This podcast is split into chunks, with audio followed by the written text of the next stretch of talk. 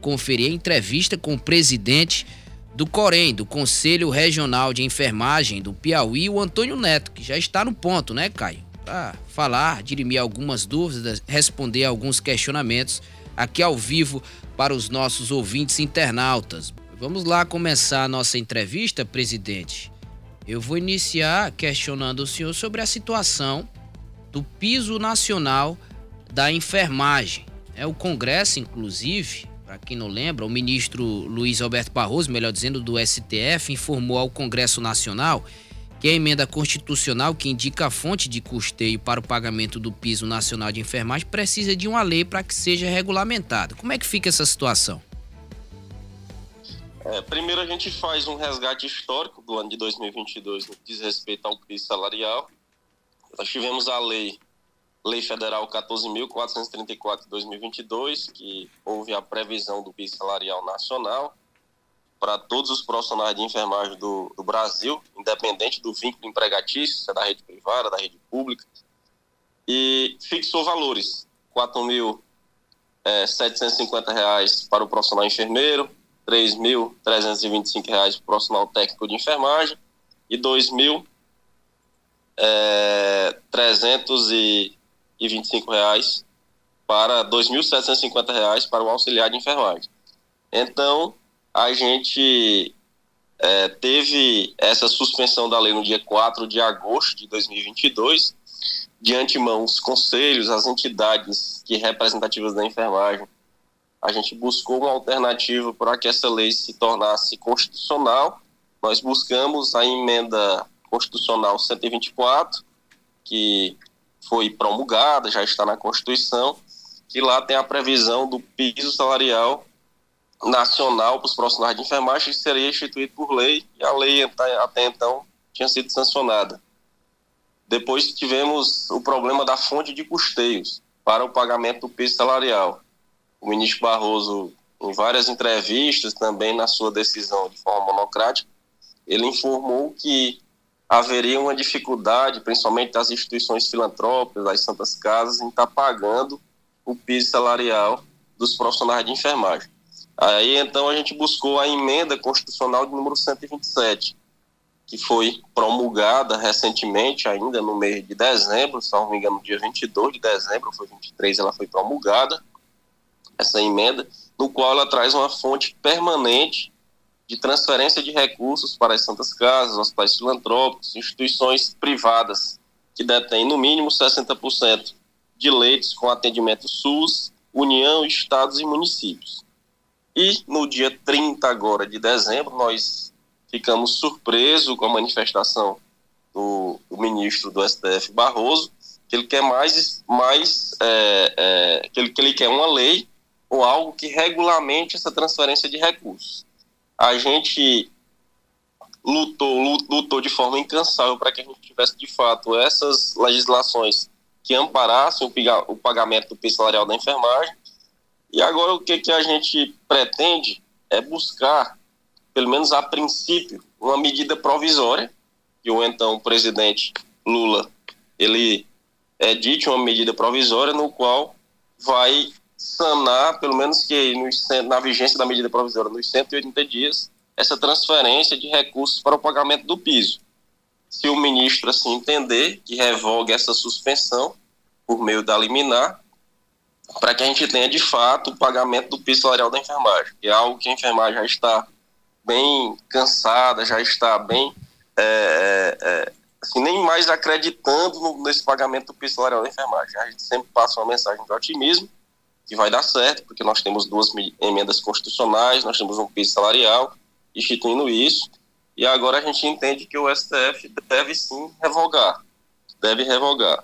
E enquanto essa, se essa medida provisória ela for editada, a gente busca é, já encaminhar no meio lá no Congresso Nacional uma, uma lei que regulamente essa transferência de recursos. A gente tem vários colegas que são deputados federais, inclusive vão tomar posse agora no mês de fevereiro, que são presidentes que foram estão na presidência de alguns conselhos de enfermagem, e a gente acredita que eles vão se debruçar para que a gente tenha de fato essa lei regulamentando esse, esse repasse é, financeiro para os estados, União, é, da União para os estados e municípios e também para as santas casas e hospitais filantrópicos.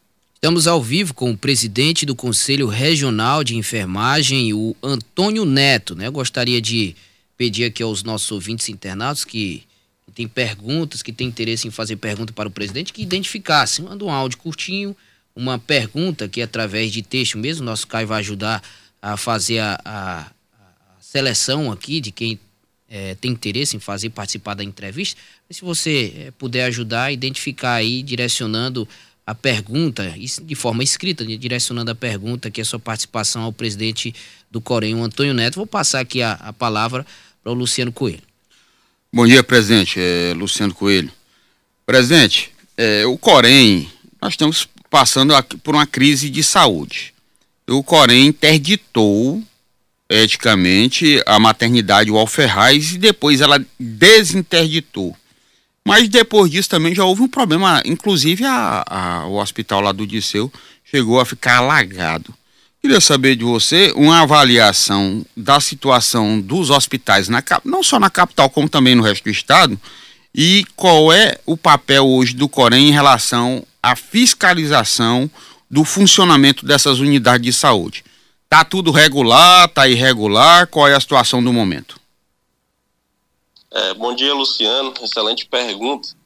É, em relação à atuação do Conselho, nós somos uma autarquia federal, instituída por lei, Lei 5.905, que nós somos responsáveis em fiscalizar e disciplinar o exercício e normatizar o exercício da enfermagem no âmbito da nossa jurisdição, que é o Estado do Piauí, é a nossa atividade finalística, é a fiscalização do exercício profissional.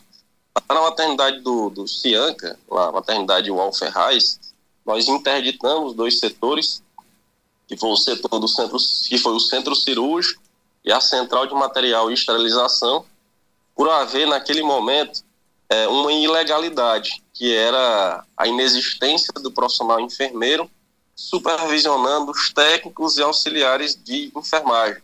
E nós temos nossa lei do exercício profissional, nossa lei 7498 de 1986, lá no artigo 15, ele, ele traz de forma bem expressa que onde há técnicos e auxiliares de enfermagem tem que ter a supervisão direta do profissional enfermeiro, que é o profissional que detém de conhecimento científico, que é responsável por coordenar, supervisionar a equipe de enfermagem. Naquele momento, nós entendemos que a população estava em risco, porque não tinha um profissional enfermeiro ali é, na supervisão direta dos técnicos auxiliares de enfermagem e podia haver descontinuidade da assistência de enfermagem, inclusive levando pacientes a óbito. Naquele momento a gente interditou eticamente, nós dialogamos com a Fundação Municipal de Saúde, também é, o Ministério Público, que é um grande parceiro da gente, promotor do Toeni, é, ele também ajudou nesse, nesse, nesse diálogo para que a gente chegasse no entendimento. E a prefeitura conseguiu ali cobrir a escala dos profissionais de enfermeiro, deixando o enfermeiro ali de forma na, na supervisão direta dos técnicos auxiliares de enfermagem. Nós entendemos que essa ilegalidade ela foi sanada naquele momento e que nós, o plenário do Corém Piauí, resolveu realizar a desinterdição do serviço, tendo em vista que essa ilegalidade ela foi sanada. Mas nós ainda continua, continuamos vigilantes no que diz respeito principalmente a essa ilegalidade e outros pontos, como, como condições de trabalho. Nós temos aí vários processos administrativos abertos, processo de sindicância para interdição ética do serviço, e o Corém segue vigilante. Temos a situação do Hospital do Disseu, dentre outros hospitais, com, é, com é, não com boas condições de trabalho, principalmente estruturais, no que diz respeito lá no Disseu. Existem vários questionamentos também, denúncias na nossa ouvidoria, no que diz respeito a dimensionamento de pessoal de enfermagem, que é um quantitativo suficiente para que a gente preste uma assistência de enfermagem digna para a população. Tem um, um, quantitativo hoje bem aquém do esperado na, nas instituições, tanto do Estado como no município e também nas instituições privadas, e a gente fica bem vigilante, cobrando dos gestores, ingressando com ações civis públicas. Por exemplo, esse ano, nós já iniciamos o ano ingressando com a ação civil pública de uma instituição lá de Parnaíba, no que diz respeito também a ferir a lei do exercício profissional, é, sobre a inexistência do profissional enfermeiro em quantitativo suficiente de profissionais de enfermagem no geral para atender é, essa, essa, essa demanda, no caso da clínica, dessa clínica privada lá no, no, no município de Parnaíba. Presidente, então, presidente, você falou aí que tem vários processos em andamento. Dá para nominar quantos e quais são esses hospitais que têm problemas e que podem sofrer essa interdição? Nesse momento, a gente prefere não, não relatar para não criar muita animosidade entre os profissionais de enfermagem, mas tem alguns processos que tramitam lá no Corém, que são de instituições aqui de Teresina, instituições municipais e estaduais e privadas, que a gente já iniciou um ano já instruindo esses processos, e também no interior do estado. Ano passado, por exemplo, nós interditamos sete instituições de saúde, entre elas seis no sul do estado e uma aqui em Teresina, como bem a gente, a gente já relatou. Mas assim, nós temos um diálogo bem produtivo com a atual presidente da FMS, doutora Clara, que é enfermeira. Nós conseguimos avançar muito nesses dias que ela que ela fica, está à frente da fundação, é um profissional bem comprometido, está ali bem é, enganjada nas causas de saúde, está ali se esforçando bastante para que tenha condições de trabalho. No que diz respeito diante desse quadro, do... é, você vê a possibilidade de um colapso, principalmente na saúde pública, diante da circunstância, falta de medicamento, falta de insumos, problema com escala de profissionais. O que é está havendo? Tem um problema aí. Crise nós já identificamos que temos, mas há a possibilidade de um colapso do sistema? Assim, nesse momento eu não vislumbro isso. Eu não vislumbro isso ainda nesse momento, porque a, a fundação está tomando as devidas providências no que diz respeito à aquisição de medicamentos, de insumos. Em relação ao quantitativo de pessoal, já tem, já foi até anunciado, inclusive pela imprensa, que já tem uma portaria nomeando uma comissão para o concurso público da Fundação Municipal de Saúde. Então, acreditei que nos próximos dois, três meses a gente já consiga ter um concurso público que vai suprir essa necessidade. É claro que as condições não são das melhores. Os profissionais se esforçam muito, principalmente os profissionais de enfermagem, se esforçam muito diariamente para atender com dignidade a população, porque tem, temos muitos problemas. Agora mesmo pela manhã, antes daqui da entrevista, estava assistindo aqui uma reportagem que tratava do atraso salarial dos profissionais de enfermagem e outros profissionais da saúde vinculados à FEPSE, que a FEPSE foi extinta, que é a Fundação Piauiense de Serviços Hospitalares, no qual nós também já recebemos denúncias, encaminhamos para o Ministério Público do Trabalho, Ministério Público Estadual, diz respeito a esse atraso salarial. São profissionais que estão com dois, três meses sem receber salários. Esses profissionais são vinculados à antiga FEPSE, que hoje está é, é, que foi extinta que agora está junto à CESAP, que é a Secretaria de Estado da Saúde. Eles são prestadores de serviço? São prestadores de serviço. São prestadores de serviço. Profissionais contratados, né? Na verdade, o vínculo são aqueles contratos precários que estão aí sem, sem receber o seu salário. Isso é muito, é muito ruim. Eu estava aqui Natal, Ano Novo, e recebendo mensagem dos profissionais que estavam aflitos porque a FEP7 tinha sido extinta e estava com dois, três meses sem receber, sem receber salário. A gente espera, a gente vou tentar marcar agora já nessa semana uma reunião com o novo secretário de Estado da Saúde para a gente tratar desse assunto de forma específica e de outros pontos relacionados aos hospitais estaduais. Presidente, sobre falando sobre o Estado, né, o Moisés perguntou aqui, o Moisés Duarte da Pissar, se a, a, na sua opinião a nova maternidade é, será realmente entregue à iniciativa privada antes mesmo da conclusão. Como anda esse processo? O tem conhecimento?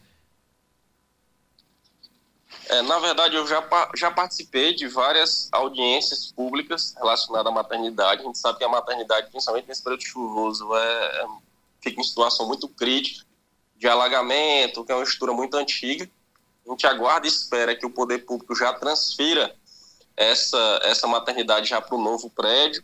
E a ideia, principalmente a, a é, inicialmente a ideia, não sei se essa ideia ela vai se alongar com o tempo, que era entregar a nova maternidade para uma administração privada. Entregar essa maternidade para a administração privada, que é a mesma que administra o CI. Então esse processo realmente ele é ele é verídico. Porque a gente, um dos pontos que eu irei tratar também com o secretário de Estado da Saúde é a realização de um concurso público para o Estado do Piauí, principalmente para os profissionais de enfermagem, enfermeiros técnicos auxiliares. Tendo em vista o último concurso que foi realizado foi em 2010. Do quadro de servidores do Estado, de enfermeiros técnicos auxiliares, nós temos apenas em torno de 20 a 25% são profissionais efetivos. O restante são profissionais com vínculos precários, contratados, terceirizados, comissionados, enfim. A gente precisa urgentemente de um concurso público para a Secretaria de Estado do Piauí. Presidente, temos aqui, temos aqui, presidente, participação de mais ouvintes. A Ângela mandou um áudio, vamos ver se é direcionado aqui a Luciana, ao presidente Antônio Sim. Neto. Vamos conferir aqui. É, bom dia, Anderson, Luciano e o entrevistado, né? Eu, eu vi na, na imprensa, né, não sei desde quando, que parece que a, a saúde pública ela tem uma, uma empresa que como se diz, que administra o serviço de saúde, né, nesses hospitais, nessas entidades de saúde, né? É isso aí desde quando? E você acha que isso aí é benéfico para para o, o a saúde no, no, no, município, no estado? E isso aí tem ajudado ou tem atrapalhado? Ou são todos, ou é só, só são alguns? Eu tenho essa dúvida. Veja, passei para ele. Ângela.